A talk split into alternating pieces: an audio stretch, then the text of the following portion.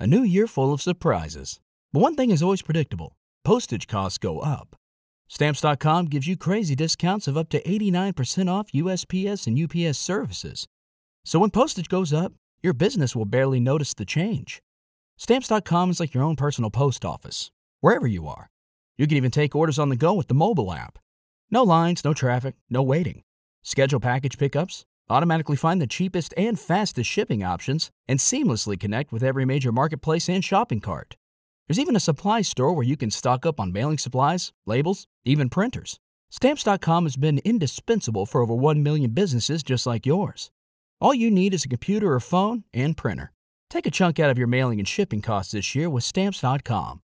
Sign up with promo code PROGRAM for a special offer that includes a four week trial, plus free postage and free digital scale. No long term commitments or contracts. That's Stamps.com code PROGRAM.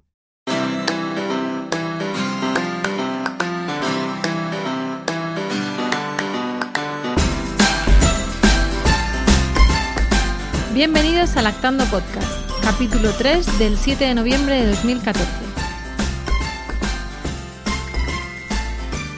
Muy buenas, mi nombre es Rocío y esto es Lactando Podcast, un programa sobre lactancia y crianza con apego creado por la Asociación Lactando de la región de Murcia.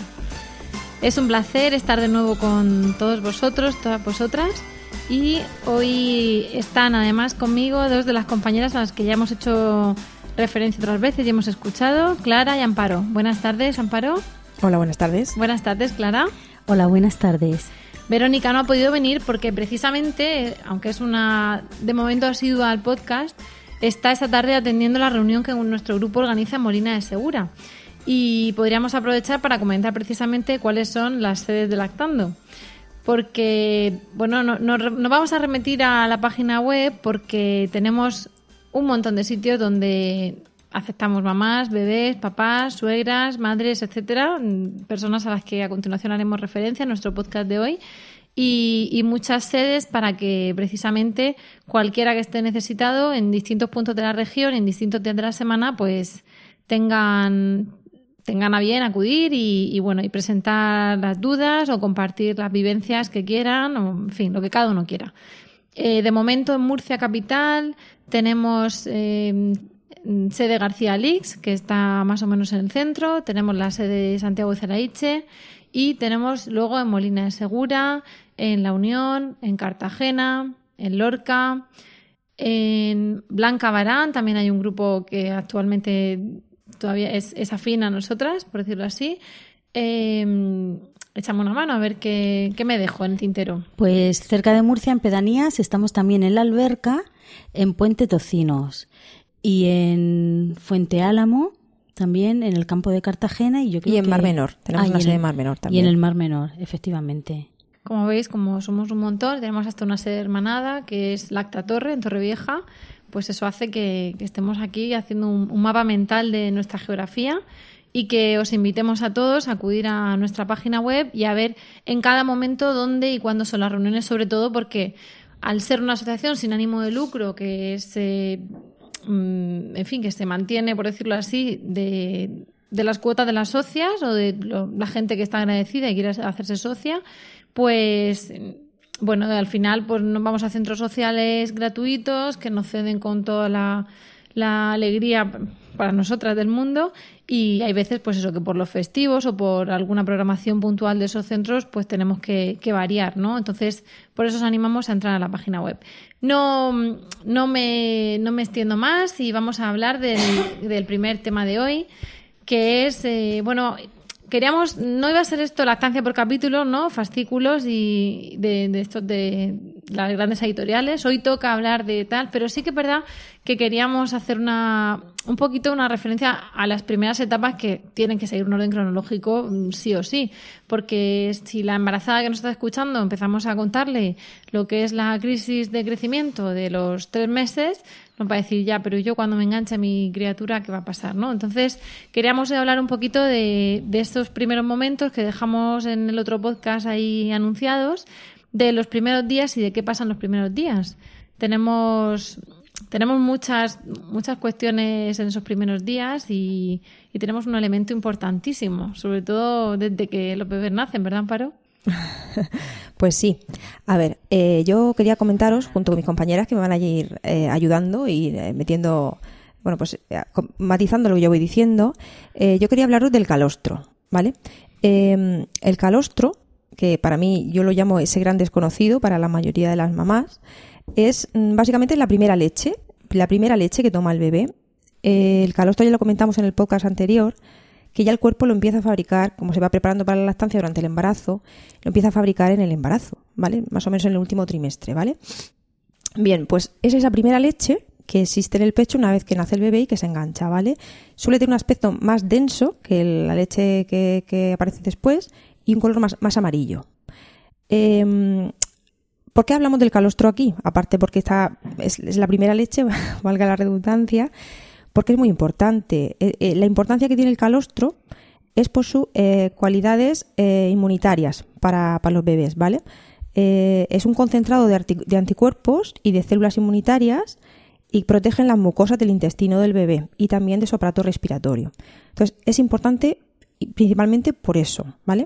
Pero el, resaltar eh, y el hablar del calostro también es porque existe normalmente, está los primeros tres días más o menos de media hasta que tenemos la subida, lo que, se llama- lo que conocemos como la subida de la leche, eh, el, el- pecho de calostro.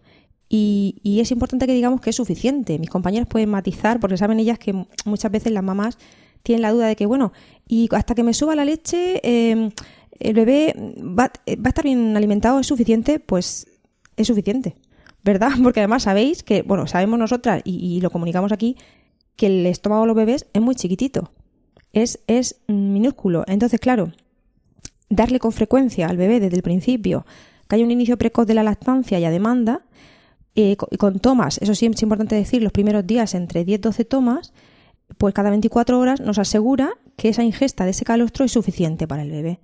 Y, y ya está. Esto es un tema que suele coincidir el momento del, del, mm, del calostro en el pecho de la madre, suele coincidir con la estancia en el hospital.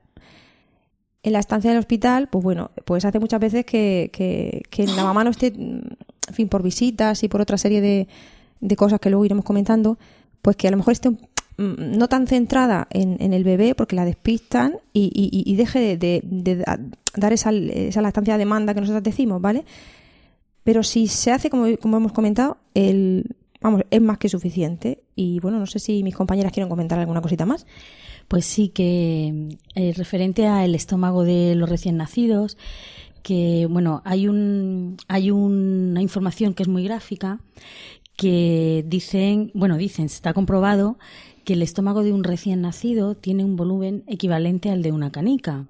Entonces, es de bastante sentido común biológico que de entrada, nada más nacer el bebé, la madre no tenga la leche de repente que, que tenga que salga ahí A chorro. a chorro. Pobre, lo, lo- le empacha y... Claro, y además el calostro tiene una serie de, de bacterias que forman, que forman parte del organismo de la madre, que son las bacterias, entre comillas, buenas, que son las que van a colonizar todo su aparato digestivo para que ayudarle a hacer la digestión, ya mm, empezando eh, con todas las bacterias familiares con las que va a entrar en contacto a medida que vaya relacionándose con todos los miembros de su familia. Y eso está en el calostro. Entonces, bueno, la naturaleza es muy sabia. Cada, cada mamá prepara a ese bebé para, para esa familia en concreto. Claro. Yo, por lo que dices de la canica, eh, nosotros tuvimos reunión en la sede de Santiago Zareiche antes de ayer y precisamente había dos embarazadas, entonces estuve pues un poco contándoles y tal. Y una de ellas me decía, bueno, y si mi bebé viene grande, entonces eso significa que su estómago es como. Y ella pues quería que yo le dijera, pues una cereza o un... Le dije, olvídate, o sea, es una canica. Si tú produces 12 gotas de calostro, perfecto, porque es que le caben 12. Y si a la media hora quiere, pues le vuelves a las otras 12. Y a base de gota, gota, gota, gota, es como se va a hinchar el niño o la niña a mamar, ¿no? Y, y a mí me ha gustado que lo llamen leche, Amparo, porque también vienen mamás a las reuniones diciendo que, claro, es que le han dicho que el calostro no vale, que el calostro no alimenta. Y, a mí por lo menos me consta que en algunos hospitales, de, al menos de nuestra ciudad, pues las madres salen con una pauta de biberón de 30 mililitros cada tres horas con el alta. Estamos hablando de un bebé a lo mejor de dos días, dos días y medio, 30 mililitros. Y, claro, ante ese concepto yo pienso en una mamá recién parida y ya hablaremos en, otros podcasts de, de posibles problemas de lactancia y tal. Y precisamente pienso en una canica y pienso en 30 mililitros y en una canica no caben 30 mililitros. Entonces, claro, así al final, pues si a una madre recién na- parida le dices que tiene que producir 30 mililitros y ella se ve con tres gotillas, parece que es que ella justo es la que no vale y que ella es la que no tiene lo que tiene que tener. Y si a eso le añadimos otros factores, como dices, en los que haremos algún hincapié a continuación, pues apagueamos, ¿no? Claro, es que, mm, a ver, la medida de, de la necesidad de, de ingesta de leche que tiene un bebé la sabe el bebé. Quiero decir, eh, parece que desde fuera nos tiene que decir lo que tienen que tomar o la cantidad de leche que tiene que tomar un bebé, pues no la sabe él. Nosotros lo único que tenemos que hacer es intentar dejar, si podemos, dejarnos llevar por el instinto, ofrecerle el pecho, mm, si es posible, en la primera hora del nacimiento y ofrecérselo lo que se llama el inicio precoz de la lactancia y ofrecérselo a demanda. Y claro, también hay que pensar que un bebé tan pequeño, con un estómago tan pequeño, no puede hacer una toma y quedarse ahí tres y cuatro horas durmiendo. Y con una Pues- debilidad de mandíbulas y de succión, que lo normal es que además mamen un poquito. Mamen se poquito, se cansen y se duerman, claro. Hay que ofrecerle, pues, rápidamente, frecuentemente. ¿Por qué? Pues porque su estómago, igual que se va a llenar enseguida, porque es chiquitito, también se va a vaciar enseguida. Y esto hay que entender que es un proceso que funciona, que fisiológicamente está pe- pensado para que el bebé sobreviva, porque no hay otra. Y entonces, de media, a los tres días de media, hablo como media, ¿vale? De que, que venga lo que conocemos como la subida de la leche, que parece que es que hay madres que piensan que hasta la subida de la leche no hay da- nada más en el pecho. Pues no, hay que confiar en, en que lo que hay en el pecho es lo que tiene que haber, lo que la naturaleza ha puesto ahí, además bien puesto, porque es que es protector, es un agente, prote- es, una sustancia Es una protectora. bomba de defensas, es, es Y una cuanto cosa más, mágica. claro, y cuanto más pequeño es el bebé y, y- y- y más débil, por ejemplo, los, los bebés prematuros, pues mucho más importante es que tomen esto, porque más les protege su, su, su, su Mm. sistema digestivo, ¿no? Tan, tan, tan débil y tan inmaduro. Precisamente los prematuros que están separados de sus madres son los que más lo necesitan, porque están mucho más expuestos, están en un hospital, ¿vale? Y una es- sede que es todo- hospitalaria. Que es, todo, aséptico y todo lo desinfectan muchísimo. Pero, Sí, pero es evidentemente bebé está dentro de un hospital. es lo normal claro. y no es igual. Y le están manejando muchas manos. Claro. Están... Y los tubos y, los sí, las tubos, sondas y no sé sí. cuántos. Es una situación de, de más exposición. Efectivamente. A mí me. Creo que lo conté en un podcast, ¿no? Porque al final esto, insisto, que son las, las anécdotas del abuelo cebolleta, pero eh, algunas madres también nos vienen preocupadas de que es que no le han podido dar el calostro como si fuese como si fuese un jarabe, ¿no? De le corresponden seis cucharadas de calostro y entonces, mm, como un día vino no sé quién al hospital a verme entonces me dio vergüenza, entonces luego se lo llevaron para mm, hacer la prueba de no sé qué y entonces tal, total, que le han dado tres cucharadas de calostro en lugar de las seis y ya se han quedado. Entonces, a mí sí me gustaría remarcar que el calostro, al igual que luego pasará con la leche, no es un bote que una vez que se ha terminado, se ha terminado, sino que el bebé cuanto más saque, pues más tendrá. Habrá un momento que será una leche de transición, que tendremos esa subida de la leche, ¿no? Que vamos a hablar también, pero eh, si no toma una gota de calostro, detrás irá otra y se fabricará otra y, y la cuestión o la clave es ponerse al niño esos días para tomar calostro, no porque el calostro no valga, oído por, por algunas vocales de lactando referentes o a madres, a suegra, de que el calostro no, no hacía falta, no valía, que lo bueno era la leche, ¿no? Que da gusto ver ahí la leche blanca. Y, y al revés, hay gente que decía, no, es que con que tome calostro es lo suficiente porque eso es lo más importante. Como lo, veterinario, lo que como los animales toman calostro y luego ya está, que ese niño en concreto había tomado calostro y ya no hace falta más nada, ¿no? Entonces, eh, no, no, dale, dale todo lo que puedas y luego ya cuando haya leche, pues le das leche, ¿no? Efectivamente, bueno, siendo leche, siendo el primer estadio de leche, como hemos comentado al principio, una curiosidad que quería comentar, que lo he, precisamente lo he, lo he, encontrado hoy en un, en un libro mientras me estaba preparando el tema, eh, resulta que la primera, las primeras horas, eh, cuando nace el bebé, en un mililitro cúbico de, le- de calostro hay millones de células inmunitarias. Hablo de millones. Bueno, pues estas, en una semana, cuando pasa una semana, se reduce esa concentración en el mismo mililitro cúbico a miles. Quiero decir, es tan importante y tan potente eh, el contenido de este tipo de células protectoras en, en- en- en el calostro que bueno, que yo creo que, en fin, que un poco más queda que decir. Es, voy a Que hay que prepararte para la el- vida moderna, bebé. Aquí, aquí estamos. que hay que ponerse el bebé al pecho desde el minuto uno y, Sí. y confiar en que la naturaleza nos da lo que nuestro hijo necesita. Y ya lo venimos diciendo en otros programas, es así. La naturaleza nos da lo que nuestro hijo necesita. Una mujer que ha sido capaz de gestar en, en su cuerpo un ser vivo completo y sano y ha sido capaz de parirlo, no ha de tener dudas de que de repente, en un momento dado, cuando el niño ya ha nacido, la naturaleza dej- deja de funcionar.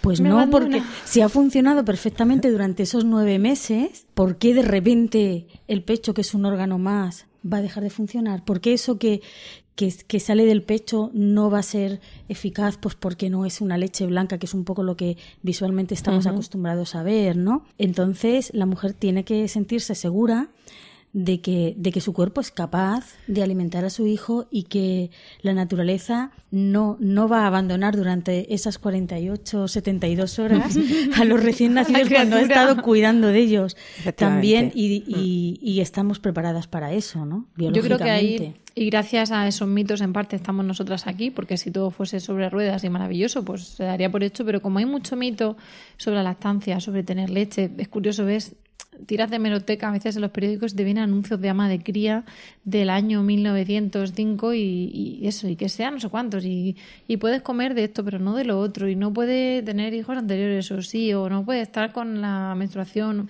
Hay muchísimos mitos ahí que hacen que eso, que parezca que todo ha ido bien hasta el embarazo, hasta el parto, y después del parto, pues ya no vale. Y había una, hay una compañera nuestra, antigua vocal de lactando, que siempre decía, bueno, si no te planteas por qué no te va a funcionar el corazón, porque es verdad que hay gente con problemas cardíacos, pero son los menos. A priori tú no te levantas un día diciéndote me funcionará el corazón, pues no, das por hecho que te va a funcionar. El hígado lo mismo, el páncreas lo mismo, pues el pecho igual pero nos entra de repente un- una desconfianza en si seremos capaces de, porque ya entra el binomio mamá-bebé, ¿no? Y entra la subida de la leche y todo. Sí, la, la desconfianza, luego lo comentaremos, alimentada por eh, tercera, terceras personas. internos, externos. Que luego lo comentaremos. sí. Llamémosle entorno social. Bueno, pero aparte de eso, pensemos que no hay que no hay mm, factores internos externos. Vamos a pensar que todo sigue su curso, ¿no? Y que después del calostro eh, has hablado de, de la subida de la leche, ¿no? Hay otros sitios en los que se llama la bajada de la leche. Cierto. Esto ya según cada uno. La cuestión es, yo ahora tengo leche, es evidente y lo veo, ¿no? Eso que ocurre que eh, sucede entre el segundo y el quinto día. Puede suceder a la semana, puede suceder al segundo día. Lo normal es eso, el tercero, el cuarto. En primerizas ocurre un poquito después y en las secundíparas eso ocurre antes. Es algo así como 24 hora- horas antes. ¿En qué consiste? Pues mm, por lo general consiste en que de repente los pechos están muy llenos, aparentemente muy llenos, están muy turgentes, están muy hinchados, están muy calientes y eso significa que empieza a haber leche. No es que estén llenos de leche, es que hay un componente inflamatorio. Entonces, llevan leche, pero también llevan una inflamación de que la máquina se ha puesto en marcha, por decirlo así. Llevaba en marcha eh, desde el embarazo, con produciendo calostro, en el último trimestre sobre todo, llevaba en marcha los primeros días, pero una vez que ya el bebé empieza a succionar, entra un mecanismo, se ha desprendido la placenta en el parto, el bebé empieza a succionar y entra un mecanismo potentísimo de oxitocina, de prolactina, de succión, que desencadena que efectivamente nuestro cerebro, que es el que al final está dando orden de que se fabrique la leche, dice, ya tenemos al bebé y ahora hay que darle eh, de comer en condiciones. ¿no? El calostro ha estado fenomenal, vamos a hacer una transición de calostro a leche inmadura, por decirlo así, a leche de transición y luego a leche de transición. Eh, ¿Qué pasa? Que en esa subida de leche, pues aparte de que se pueden tener problemas, y ya se hablará de eso, pues puede ir todo bien. Pero en el todo bien, pues nos encontramos con mamás a las que no han notado esa especial inflamación, no tiene por qué doler, ni por qué estar que no puede ni mover el brazo, ni, ni notarte nada. Pero lo normal, o, o mejor que lo normal, lo habitual, es notar esa, esa inflamación, ese tener los pechos duros y calientes. Eh, ¿Qué significa eso? Pues que efectivamente para poner la máquina en marcha pues ha aumentado la temperatura corporal, los pechos van a estar calientes en general, cuando estás dando el de mamar están más calientes que el resto del cuerpo, pero en esas primeras semanas de la estancia donde se establece son mm, bastante, están un poquito más calientes que el resto del cuerpo. Eh, ¿Qué hay que hacer? Dar teta. No sé cómo lo veis vosotras, pero esa inflamación se quita con succión. Esa turgencia se quita con succión. Hay veces que incluso están tan turgentes y los bebés son tan chiquitines y están tan poco acostumbrados a mamar y tienen poca fuerza en la boca que hay que ayudarles un poquito a decir, bueno, me saco un poco el sacaleches para perder un poco de tensión y que se pueda agarrar, ¿no? Pero creo que hay que dar teta y que, empiece la leche a correr, ¿no? Sí, lo que has comentado de que el pecho está tan lleno y está tan repleto de leche que está inflamado, está inflamado y, que en ocasiones el bebé tiene la boca tan pequeñita, son tan pequeñitos que parece que, que no, no puede coger bien el pecho para poder succionar. Entonces muchas madres dicen, es que me rechaza el pecho, es que no se coge, pero luego no, con la cabeza. Me dice que no con la cabeza. Bueno, eh, yo utilizo una, una imagen visual mucho cuando estoy con las mamás en las reuniones y les digo, mira, tú imagínate que es, lo hago sobre todo con las embarazadas porque es las con las que se pueden encontrar próximamente en esa situación, ¿no? A veces cuando eh, te ha subido la leche mm, pasa todo tan rápido, de repente pasan tres horas y dices, madre mía, ¿esto qué es, no? Entonces les digo, bueno, imaginaos un globo, tenéis un globo y está muy hinchado, intentar coger un pellizco con la mano, no podéis, se escapa, no se puede coger un pellizco, desinflar un poco el globo. ¿Podéis coger un pellizco? Bueno, pues vuestro hijo lo que necesita es poder coger el pellizco. Igual tienes que sacarte un poquito de leche manualmente o con el sacaleches para que así tu niño pueda agarrar bien el pezón y la areola y poder succionar y poder apretar bien para ir sacando la leche. ¿Crees que podremos en... Get ahead of the postage rate increases this year with stamps.com. It's like your own personal post office. Sign up with promo code PROGRAM for a four week trial, plus free postage and a free digital scale. No long term commitments or contracts. That's stamps.com code PROGRAM. Okay, round two. Name something that's not boring. A laundry? Ooh, a book club. Computer solitaire, huh? Ah, oh, sorry, we were looking for Chumba Casino. That's right. ChumbaCasino.com has over 100 casino style games. Join today and play for free for your chance to redeem some serious prizes.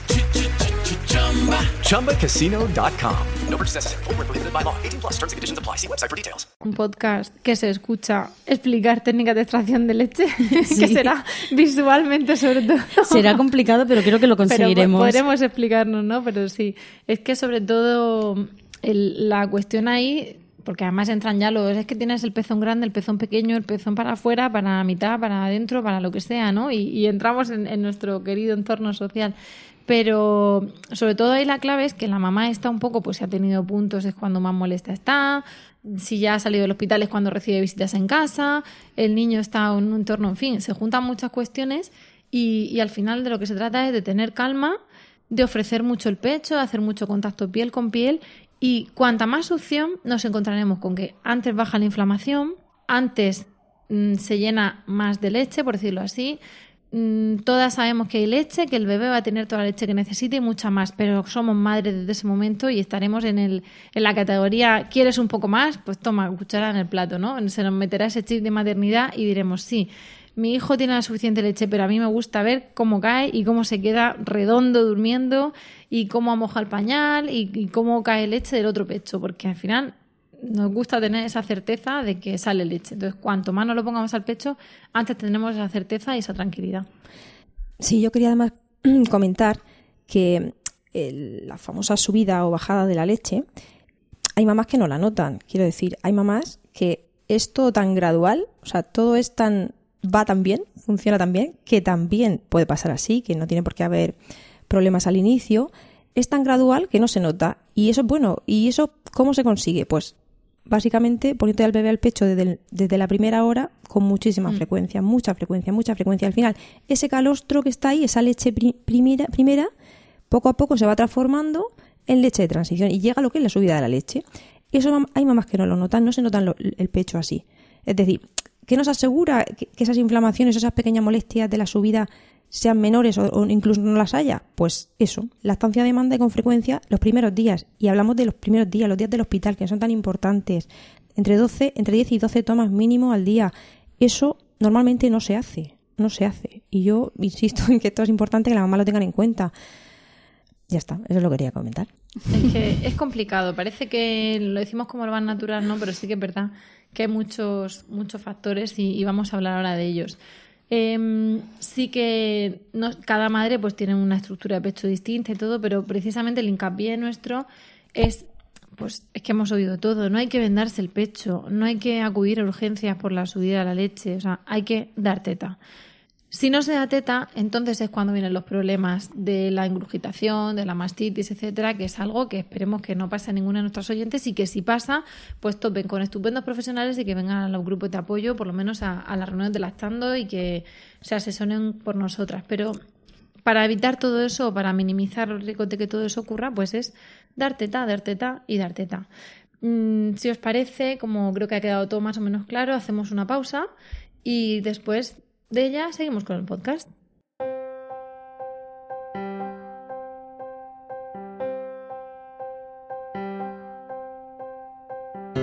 Lactando apoya individualmente a las madres que lo requieran mediante el programa Madrinas de Lactando, que consiste en establecer una red de ayuda mutua entre mamás con experiencia en lactancia y otras que van a iniciar el periodo de crianza y amamantamiento. Para ser ahijada de lactando debes estar embarazada y solicitar una madrina, enviando un email a madrinas.lactando.org, indicando tu nombre y fecha prevista de parto. Te enviaremos toda la información y en una reunión mensual de nuestros grupos de apoyo te pondremos en contacto con tu madrina.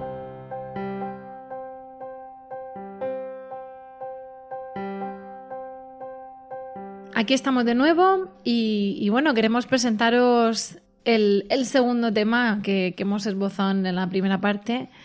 ¿Lo llamamos el entorno social o somos sinceras? ¿Cómo lo vamos, a hacer? Ser, vamos a ser sinceras. El entorno social es una manera de, de denominar a mm, las abuelas, ¿Es las social con cuñadas, ese de suegra? social con ese de suegra, de abuelas, también son las madres. Sí, sí. Y otros familiares, pues cuñadas, hermanas, incluso pues vecinas que vienen a casa, que pues son personas que han tenido ya un hijo, nos, es nuestro primer hijo, y entonces, claro, ellos pues te cuentan pues las cosas que ellos saben y, y la experiencia Y y, cómo, le- les ha y ido cómo bien, les ¿no? ha ido a ellos, ¿no? Pero claro, no siempre coincide con lo que nosotros queremos.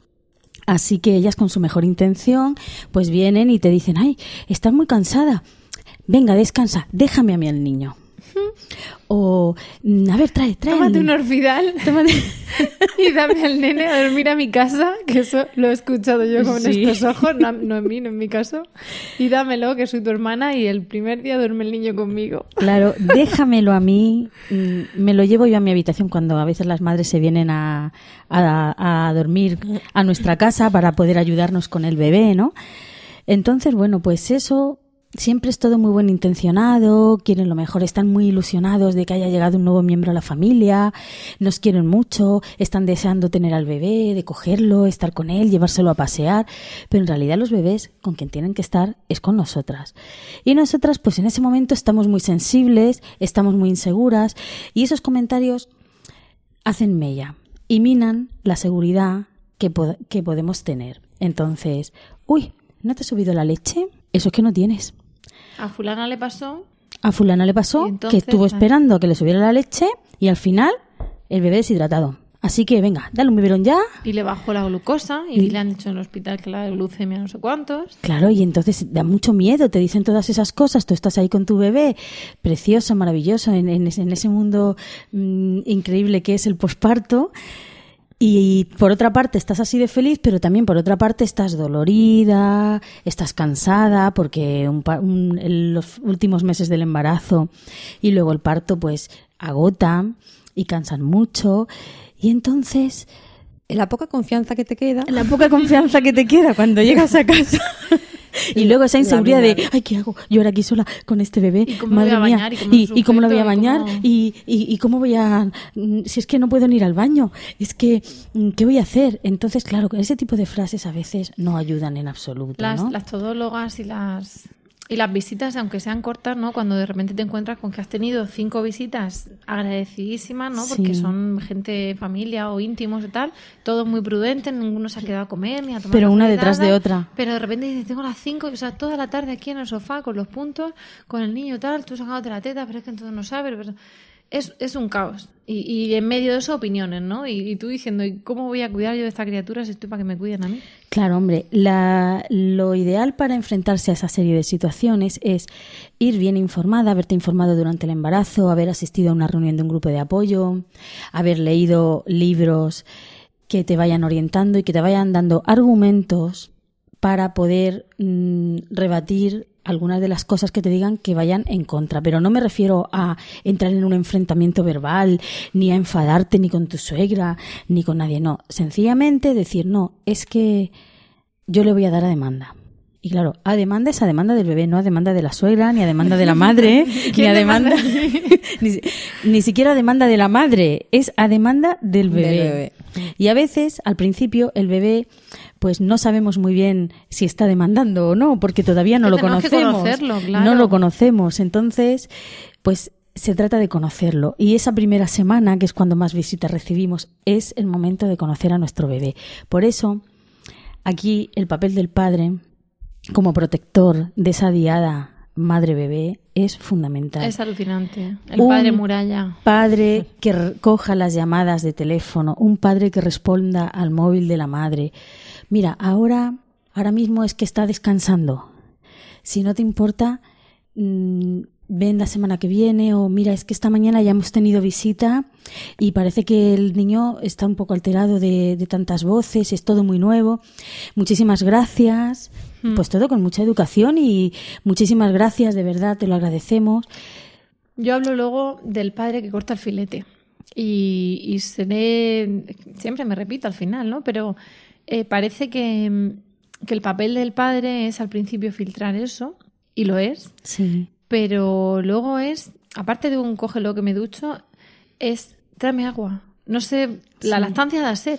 La lactancia de repente te entra una sed, la oxitocina da sed y tú necesitas beberte un litro de agua. Es el padre que el niño te pide, tú te sacas la teta como puedes y donde puedes y donde pillas y en ese momento tienes un vaso de agua al lado. Es una tontería, pero es esencial.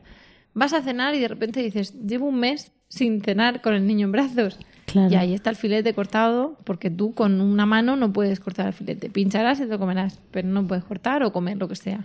El papel es fundamental. Claro que sí. Ahí, ahí es muy importante. Esto es para hablar de la suegra, porque dio a luz a- al padre. Claro, claro. porque hablaremos. Okay, round two.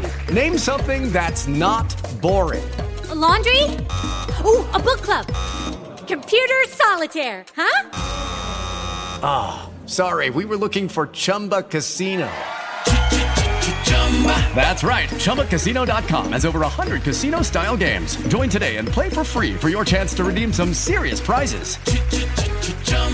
ChumbaCasino.com. No purchase necessary. Void where prohibited by law. 18 plus terms and conditions apply. See website for details. del padre otro día.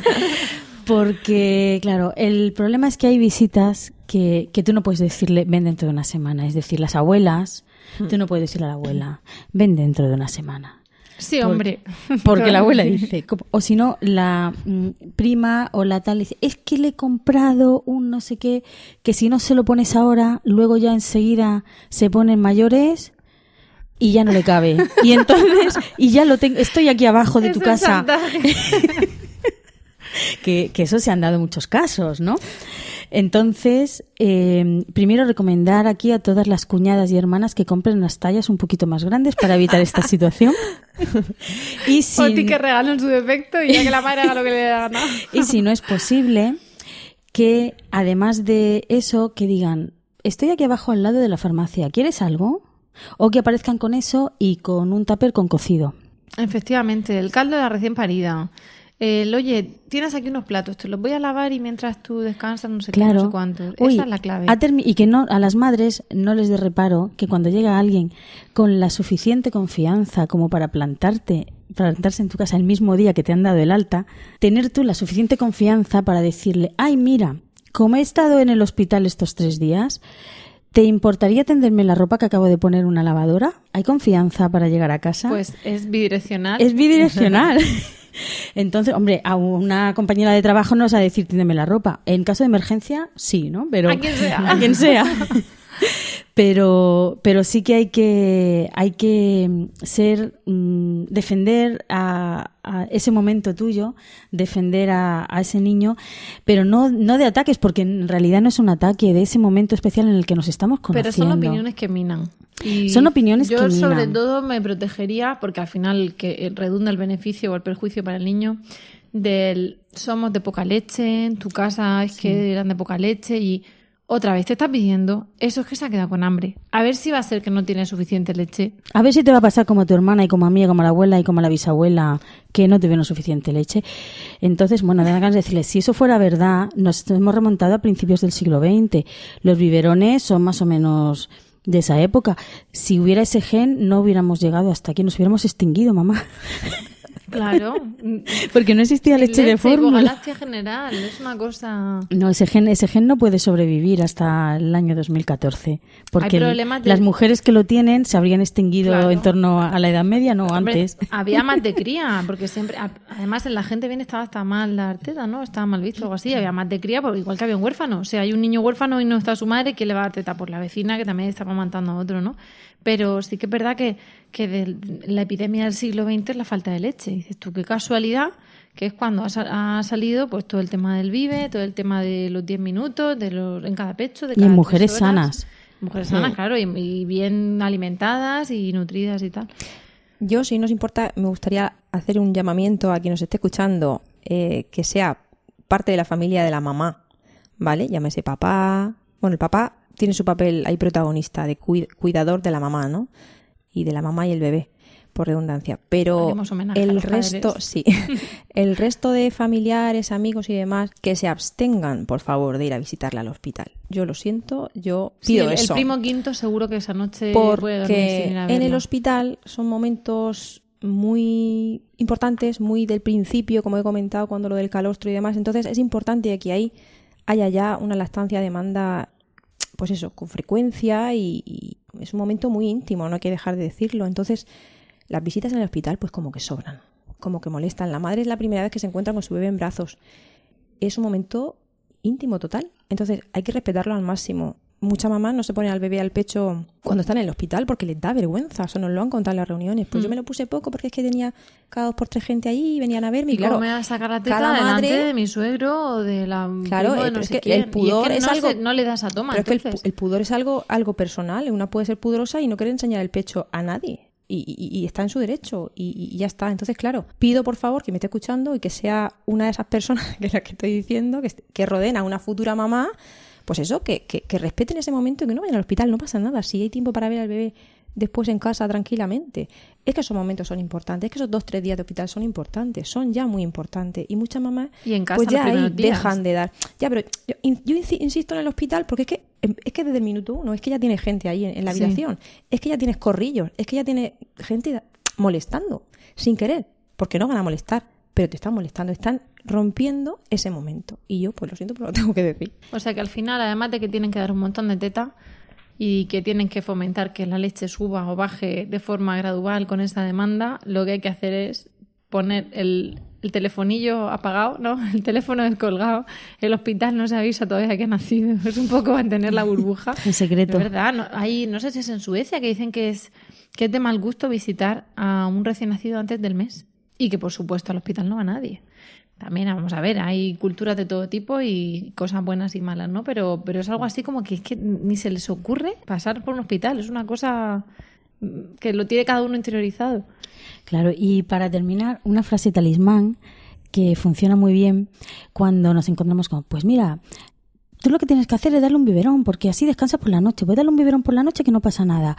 O mira, tú lo que tienes que hacer ahora es dejarme a mí al crío y, y tú ahora pues haz lo que tengas que hacer, vete a dar un paseo, vete a un spa, vete a... Y me lo dejas a mí por la tarde con críos muy pequeñitos, ¿no? Entonces, si nosotras no queremos hacer eso, lo que tenemos que contestar para no generar un conflicto familiar, tampoco vamos a pelearnos con nuestra familia, es decir una frase semejante a la de muchas gracias por tu consejo, lo tendré en cuenta.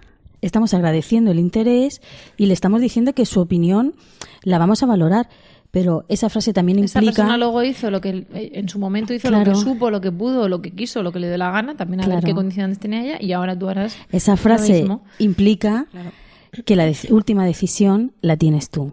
Y así, bueno, pues el conflicto no, no surge. Qué bien, qué estupendo. Es que nuestra coach Clara nos aconsejó.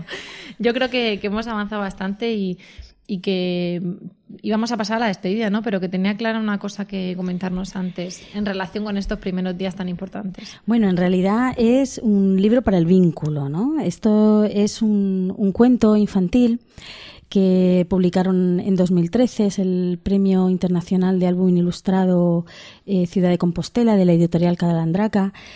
Eh, se titula Mamá, la autora es Mariana Ruiz Johnson y es un poema ilustrado precioso que habla sobre la relación entre, entre las madres y sus hijos, pues desde bebés y luego ya cuando son mayores. Es una descripción, una prosa poética muy bonita de una madre y dice así. Mamá es tantas cosas. Es casa redonda, mullida y andante. Es centro feliz, seguro y radiante. Me trajo a este mundo pequeño y desnudo. Me alimenta siempre su pecho seguro. Los pájaros cantan cuando está contenta y cuando se enoja, mamá es tormenta. Teje cantos, cuentos, castillos de arena, estrellas y soles y la luna llena. Es igual que un río si un hijo se pierde y cuando lo encuentra es la selva más verde. Mamá es la que ahora me lee estos versos. Mamá es tantas cosas que esconde universos. Bueno, pues es un cuento un cuento precioso que además tiene unas ilustraciones maravillosas, pero son maravillosas. Entonces es un cuento para contar a los niños cuando ya son un poquito más mayores y este cuento nos ha emocionado a todas. Estás callada hasta aquí. es un cuento aquí que, que nos ha sacado la lágrima, la lágrima que tenemos todas las madres, la lágrima de la oxitocina. Y bueno, yo lo recomiendo a todas las madres, a las que van a ser madres, a las que son abuelas y a todos los hijos. Las que estamos aquí grabando tenemos un punto ahí de, de medio locas o medio tal y eso hace que, que- que a veces nos pasemos de, de ahí y otras de comer poquito, que dicen en mi tierra por lo menos. Pues con esta, con esta lectura tan, tan preciosa y tan emotiva eh, hemos llegado al final del podcast de hoy. Muchas gracias por el tiempo que habéis dedicado a escucharnos y esperamos de corazón que os haya resultado entretenido y utilidad. Nos veremos en breve, pero mientras tanto podéis contactar con nosotras en nuestra página web lactando.org o por correo electrónico en lactando.gmail.com. También estamos en facebook.com barra lactando.murcia y en Twitter como arroba lactandomurcia. Si queréis compartir este podcast con más gente, podéis decirles que nos escuchen en lactando.org o que nos busquen en iVoox, Spreaker y iTunes, donde esperamos vuestros comentarios. Ahí os podéis suscribir y os llegarán automáticamente. Nos, encantará ver que tenéis esas- ese interés en la suscripción. Podéis encontrarnos en podcast.emilcar.es, la red de podcast a la que pertenecemos. Y de momento eso es todo. Nos despedimos hasta el próximo programa y recordad, mucho amor Y mucha teta.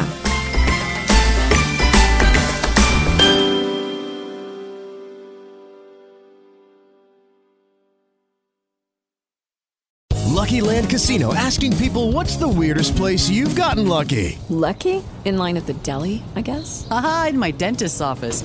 More than once, actually. Do I have to say? Yes, you do. In the car before my kids' PTA meeting. Really? Yes. Excuse me, what's the weirdest place you've gotten lucky? I never win and tell. Well, there you have it. You can get lucky anywhere playing at LuckyLandSlots.com. Play for free right now. Are you feeling lucky? No purchase necessary. Void where prohibited by law. 18 plus. Terms and conditions apply. See website for details.